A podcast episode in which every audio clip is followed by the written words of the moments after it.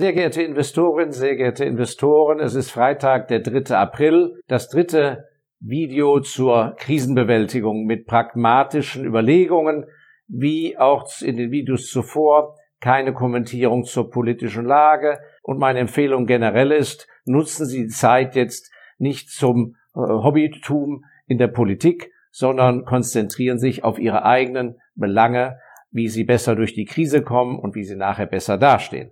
Wie versprochen möchte ich auf einige Fragen eingehen, die Sie mir letzte Woche in die Kommentarbox unter das YouTube Nummer zwei gestellt haben. Erstmal vielen herzlichen Dank für den großen Zuspruch und auch für die lieben Zeilen. Nun fangen wir an. Stan Fee, das ist der YouTube-Benutzername Stan Fee, schickt mir eine Frage. Wie halte ich verlustarm Cash, wenn es zur Inflation kommt? Wie halte ich verlustarm Cash, wenn es zur Inflation kommt. Das war eine Frage, die vielen am Herzen liegt. Nun, dazu muss ich Folgendes sagen. Papiergeld, Cash, Bankguthaben sind Zahlungsmittel. Sie sind kein dauerhaftes Wertaufbewahrungsmittel. Und deshalb ist es eine Illusion zu glauben, dass wenn Sie Cash besitzen, Sie keine Verluste eingehen. Sie gehen die ganze Zeit Verluste ein, denn auch wenn die Konsumerinflationsrate der letzten Jahre angeblich immer sehr tief war, auf Vermögensbasis ist immer Inflation. Das ist ein Teil des Papiergeldsystems. Und das beste Beispiel dafür ist, wenn man sich die Umstellung von der D-Mark auf den Euro anschaut. Das war keine Währungsreform, aber hatte den Effekt einer halben Währungsreform. Das passierte im Jahr 1999 aufs Jahr 2002 Einige von Ihnen, meine lieben Zuhörerinnen, Zuhörer, werden das ja noch erlebt haben. Eine Million D-Mark vor 1999 haben durchaus sechs Prozent Zinsen bei den Anleihen gebracht. Das waren gute Staatsanleihen, Bahn, Post, der Bund zu sechs Prozent auf zehn Jahre fest, gesicherte Rückzahlung in D-Mark, einer guten, stabilen Währung. Das war umgerechnet ein Zinsertrag von 60.000 D-Mark im Jahr. Das waren 5.000 D-Mark. Und diejenigen, die sich daran erinnern, oder wenn Sie Verwandte haben, die das erlebt haben, fragen Sie mal. Von 5000 D-Mark vor 1999, ist gar nicht so lange her, da konnte man, wenn man sein Haus abbezahlt hatte oder ein Auto gerade gekauft hatte, was lange hielt, sehr schön angenehm bürgerlich davon leben. Heute, was ist aus dieser 1 Million D-Mark geworden? Es wurden daraus 500.000 Euro. Und was bekommen Sie für Ihr Geld für 500.000 Euro? De facto keinen Zinsertrag. Sie können davon nicht mehr leben. Also das ist allein, was in unmerklich in einer Niedriginflationsphase mit dem Geld passiert ist. Wie halten Sie also, Stan, nochmal zurück zu Ihrer lieben Frage, Verlustarm Cash? Sie halten Verlustarm Cash, die Betonung auf Verlustarm, indem Sie nicht zu viel Cash haben. Und viele Leute haben zu viel Cash. Warum? Aus Angst. Weil alles andere ist ja Risiko. Es ist aber so, dass ab einer gewissen Vermögensgröße und wenn Sie Vermögen aufbauen wollen, ist alles außerhalb des Bereiches Cash immer mit einem Risiko verbunden. Und die Herausforderung für Sie, wenn Sie sich da noch nicht dran trainiert haben, ist nicht die Angst vor dem Risiko zu haben oder zu überlegen, wie komme ich ums Risiko herum. Nein, sondern Sie müssen lernen, wie man Risiko einschätzt, wie man mit Risiko umgeht. Und da wird jeder eine andere Antwort finden. Der eine schläft, wenn er Berge von Gold hat, super ruhig ein anderer macht sich große Sorgen, weil der Goldpreis ja schwankt und weil er ja gar keinen Ertrag bringt. Und ein anderer, der schläft seelenruhig, wenn er für 500.000 Schweizer Franken Nestle-Aktie besitzt, wie schon sein Opa. Und ein anderer, der wird nervös, wenn er 10.000 Euro BASF-Aktien hat. Also Sie sehen, es ist eine hochindividuelle Angelegenheit. Zum Cash möchte ich aber noch Folgendes sagen. Jetzt in die Krise rein ist Cash äußerst wichtig und die Inflationsgefahr ist gar nicht entscheidend, weil nur Cash sichert sie ab und hilft ihnen angstfrei durchzukommen. Denn wenn ihr Cashflow versiegt und sie kein Cash haben, dann werden sie gezwungen sein, Dinge zu verkaufen und es ist jetzt die Unzeit, aus Not heraus etwas zu verkaufen. Und ganz pragmatisch würde ich Ihnen allen empfehlen, schauen Sie mal nach zu Hause. Haben Sie für drei Monate Bargeld, richtiges Bargeld, Scheine für die Apotheke, die DM-Drogerie, Rossmann, wie wir sie heißen, und für ihre Nahrungsmittel. Haben Sie dafür genug Geld? Können Sie das bezahlen für den Fall, dass irgendwie der Geldautomat nicht funktioniert oder ein Run, wie man im Englischen sagt, ein Ansturm auf den Geldautomat oder die Auszahlung nach oben hin begrenzt wird. Da besteht jetzt im Moment in Deutschland keine akute Gefahr, aber es kostet sie ja nichts, diesen Vorrat zu Hause zu halten. Für all diejenigen, die sowieso sehr viel Bargeld in ihren Bankkonten haben, mieten sich ein Schließfach und legen sie für sechs Monate oder gar für zwölf Monate Haushaltsgeld mal bar rein. Sie koppeln sich dadurch von gewissen Risiken ab. Und ich hatte in den Videos 1 und Nummer 2 zuvor ja schon gesagt, wer überhaupt kein Cashflow hat, keine Staatsrente, kein gesichertes Gehalt, sondern rein von seinem Vermögen lebt, der sollte tatsächlich für drei Jahre Cash Vermögen vorhalten als Barmittel.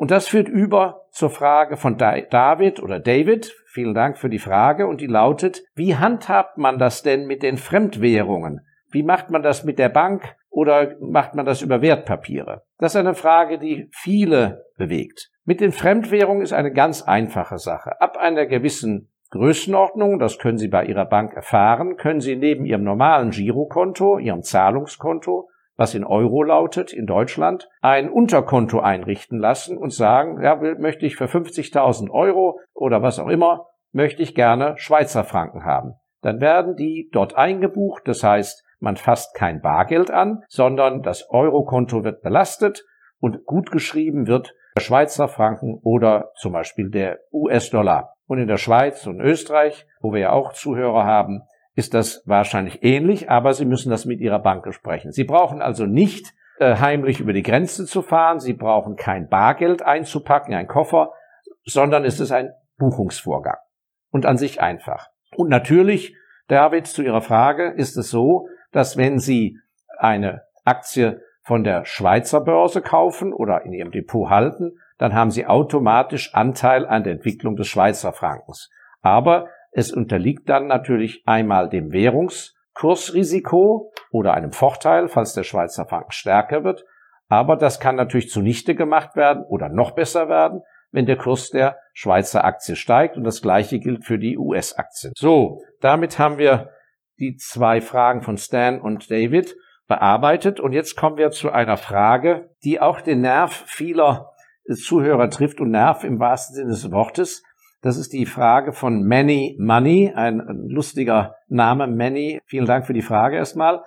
Er schreibt, dass ja viele sehr populäre Populisten über 1929, dem großen Crash, schreiben und sprechen und dass nach dem Kurssturz 1929 es ja 25 Jahre gebraucht hat, bis man wieder zu alten Höchstkursen kam bei den Aktien.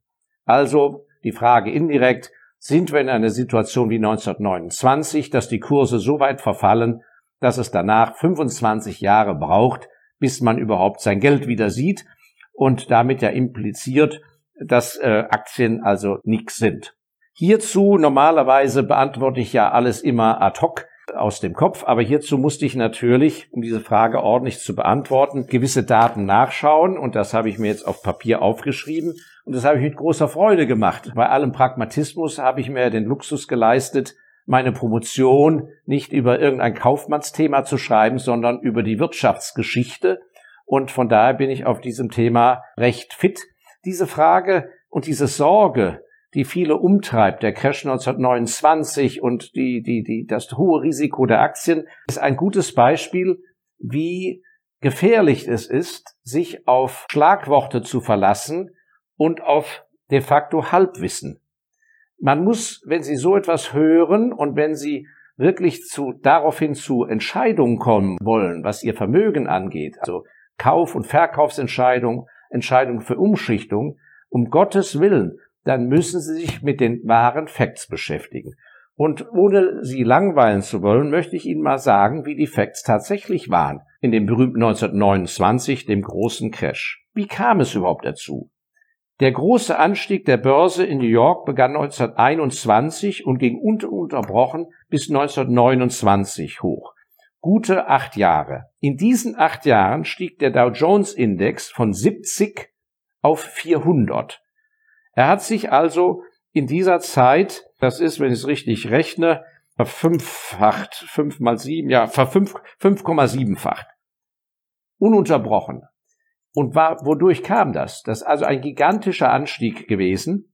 Es kam dadurch, dass in den USA, das waren ja die wilden Zwanziger, die goldenen Zwanziger in Berlin genannt, wo die Leute crazy waren. Das heißt, die ganze Nation in Amerika hat in Aktien spekuliert. Jeder Taxifahrer, jedes Zimmermädchen im Hotel, die reichen Leute. Und zum Schluss haben sie alle auf Kredit spekuliert, weil ja die Kurse in den Himmel stiegen. Alle haben sozusagen, die früh dabei waren, verdreifacht, verdoppelt, vervierfacht und so weiter. Es schien bis in den Himmel zu gehen. Das heißt, es war eine abgehobene Hysterie, die Leute hatten überhaupt kein Bargeld mehr in den Konten. Im Gegenteil, sie waren alle verschuldet und alles war in Aktien. Eine regelrechte Hysterie. Und die brach dann 1929 natürlich komplett zusammen, als die Wirtschaft drehte und als den Leuten klar war, dass das ein absoluter Überschwang war. Und der Zusammenbruch 1929, das war kein kurzes Ereignis, der dauerte fast drei Jahre. Der Zusammenbruch dauerte von 1929 bis 1932. Und zwar ging praktisch alles wieder zurück, wo es herkam. Von 400 auf 50. Also man war gestartet bei 70, rauf auf 400 und dann runter über drei Jahre nach 50 runter. Wobei in einer Woche, ich habe es mir extra notiert, im Juli 2032 in einer Woche um 50 Prozent, über 50 Prozent die Aktien gefallen sind. Wie kam es zu diesem Zusammenbruch? Doch nicht, weil da ruhige Überlegungen waren. Erstens war es völlig übertrieben teuer. Aber das Entscheidende war, dass ein Zwangsverkauf nach dem anderen erfolgte. Das heißt, wenn Sie in Kredit in Aktien spekulieren und die Aktien fallen, müssen Sie nachschießen, Eigenkapital bringen. Wenn Sie es nicht können, werden die Aktien, man nennt das zwangsexekutiert von der Bank und zwar ohne Limit. Und diese Lawine, Rausverkauf, Rausverkauf, Rausverkauf, führt dazu, dass nachher eben im Pfennigwert landet. Und das ist passiert. Was es aber auch zeigt, ist, dass so etwas in Wellen geht und nicht in einem Schub und dann geht es gleich wieder aufwärts. Die entscheidende Sache ist aber die Zeit danach, weil Sie schreiben ja, dass Sie gehört haben von den großen populären Populisten und Publizisten, dass es ja 25 Jahre gedauert hat bis zu dem Höchstkurs. Das stimmt, aber nur bezogen auf denjenigen, der im September 1929 auf dem allgemeinen Höchst gekauft hat. Die Leute, die ganz normal im Aufstieg gekauft haben, obwohl es ein Überschwang war, da sieht das völlig anders aus. Denn vom Jahr 1932 an bis 1937, innerhalb schon von fünf Jahren danach, haben sich die Kurse vervierfacht.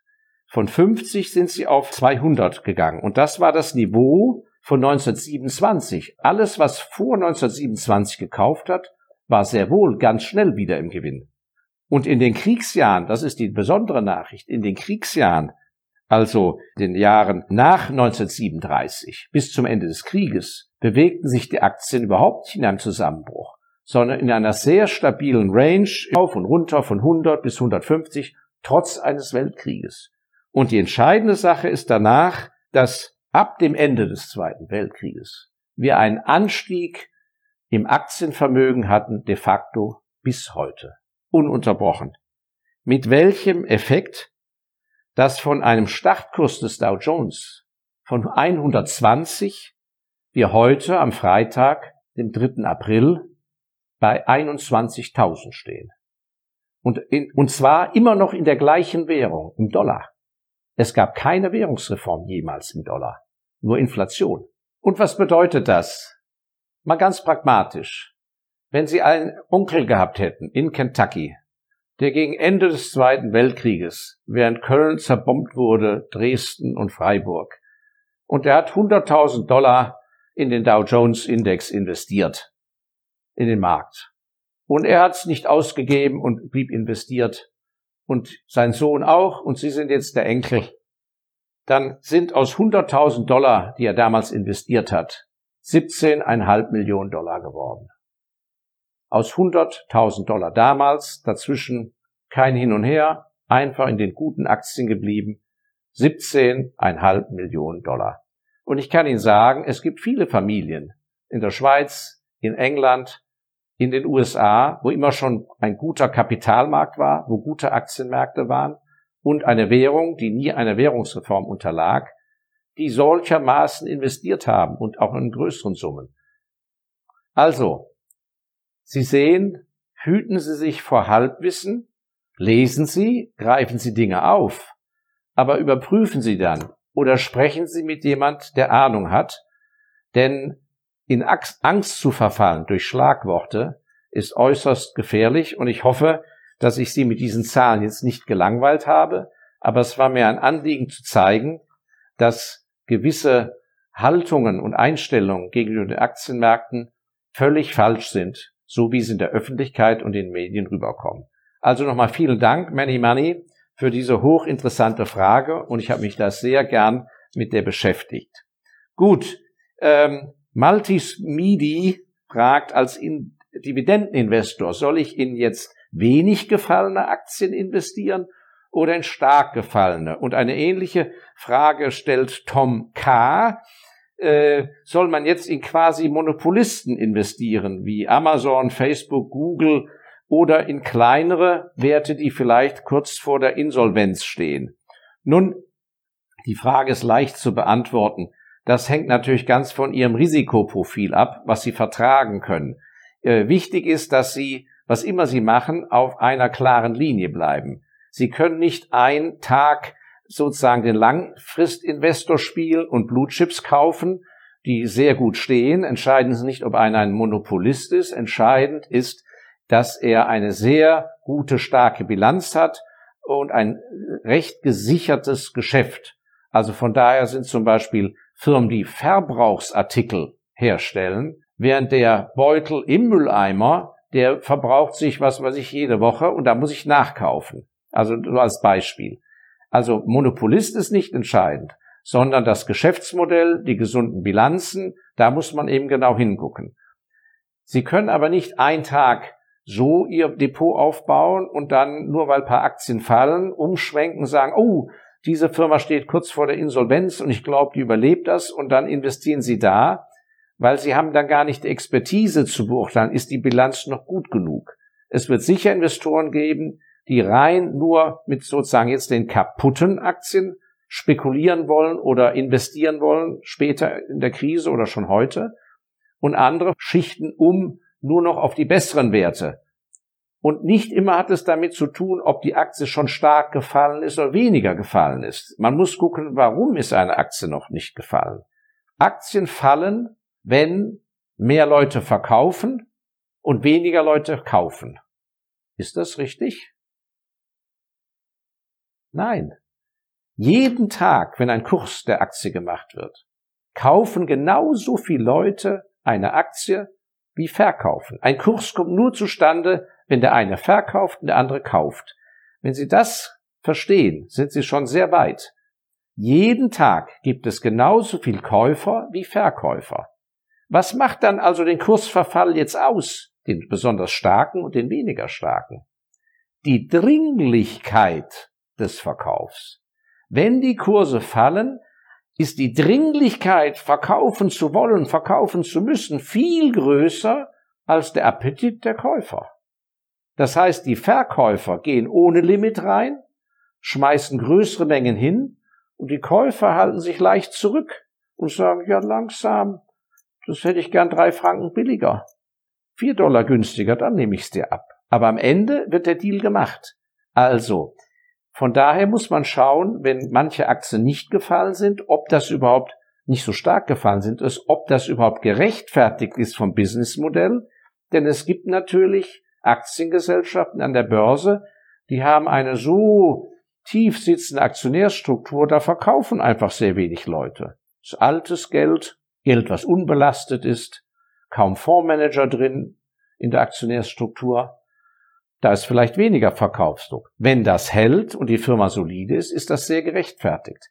Also auch hier gibt es viel nachzudenken und vielleicht ein kleiner Tipp, das können wir aber ein andermal vertiefen. Schauen Sie bei den Kursen nach dem Handelsvolumen an Aktien.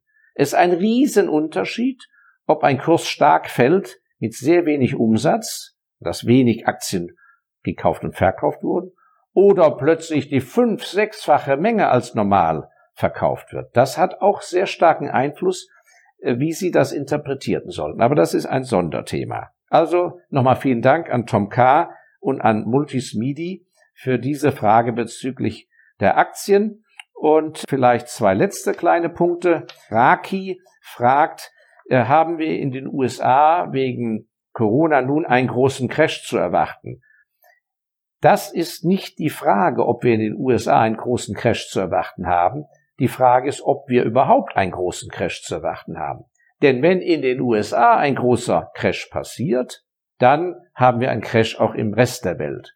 Die Industrieunternehmen sind heute so vernetzt und verdrahtet äh, mit verschiedenen Produktionsstandorten und die Konsumwünsche sind über die Länder hinweg so ähnlich, dass es nicht sein wird, dass sie in einem Land einen Boom im Aktienmarkt haben werden, jetzt in Situation, und im anderen einen Crash. Das gibt es nicht. Entscheidend ist also die Grundentscheidung, ob ein Crash kommt oder nicht. Und das war, ich bin kein Prophet, kann ich auch nicht beantworten. Aber eins kann ich äh, sagen, aus meiner Sicht ist noch nicht heute am 3. April äh, noch keine Zeit, um Entwarnung zu geben. Bleiben Sie also vorsichtig und behalten Sie in jedem Fall einen guten Cash-Puffer. Und eine letzte Frage in eigener Sache, weil sie doch öfters an mich gestellt wurde, ist, wie kauft man denn eigentlich unseren Value-Fonds, den ME-Fonds Special Values? Den kauft man ganz normal wie eine Aktie in jedes Depot, ganz egal, ob Sie Ihren Berater anrufen oder ob Sie es online machen. Da geben Sie die Wertpapier-Kennnummer ein. Das blenden wir nach dem Video ein für die, die sich dafür interessieren. So, das waren einige der Fragen, die ich gerne beantwortet habe und ich hoffe, dass es Ihnen die eine oder andere Anregung gebracht hat. Zum Abschluss vielleicht auch zum Mut machen für diejenigen, die es jetzt sehr schwer haben und die, für die ich sehr viel Mitgefühl habe und die in schwierigen Situationen sind. Ein guter Spruch, den mir mein Bankiersfreund, ein Schweizer Bankier, den ich seit 25 Jahren schätze und der auch noch ein vollhaftender Bankier ist, in vierter Generation, schon früh mit auf den Weg gegeben hat dem großen Crash 2002, 2003. Dann hat er zu mir auf Englisch äh, gesagt, äh, was er schon von seinem Großvater immer mitbekommen hat, wenn Krise war. Wie soll man sich in der Krise verhalten? Auf was soll man hinarbeiten in der Krise selber? Weil in der Krise selbst ist, äh, welche Haltung muss man aber am Ende erreichen, nachdem man aufgeräumt hat und umgeschichtet hat? Da hat er gesagt, das ist wie in Schottland, wenn einer auf dem Hügel steht, oberhalb von Edinburgh, und dann muss man der sein, der da steht. Und dann heißt es, in the storm, hold up your chin, keep your kilt down and let the wind blow. Und das wünsche ich Ihnen allen, dass Sie da hinkommen, dass Sie im Sturm aufrecht stehen, Kinn hoch, Hose festhalten und abwarten, bis der Sturm vorüber ist. Das ist das eigentliche Ziel. Vielen Dank fürs Zuhören. Stellen Sie mir weiter Fragen. Wenn es irgend geht, werde ich auch, wenn die Zeit reicht und wenn die Zeit da ist, diese beantworten. Und äh, nächsten Freitag würde ich mich freuen, wenn wir uns wiedersehen. Vielen Dank.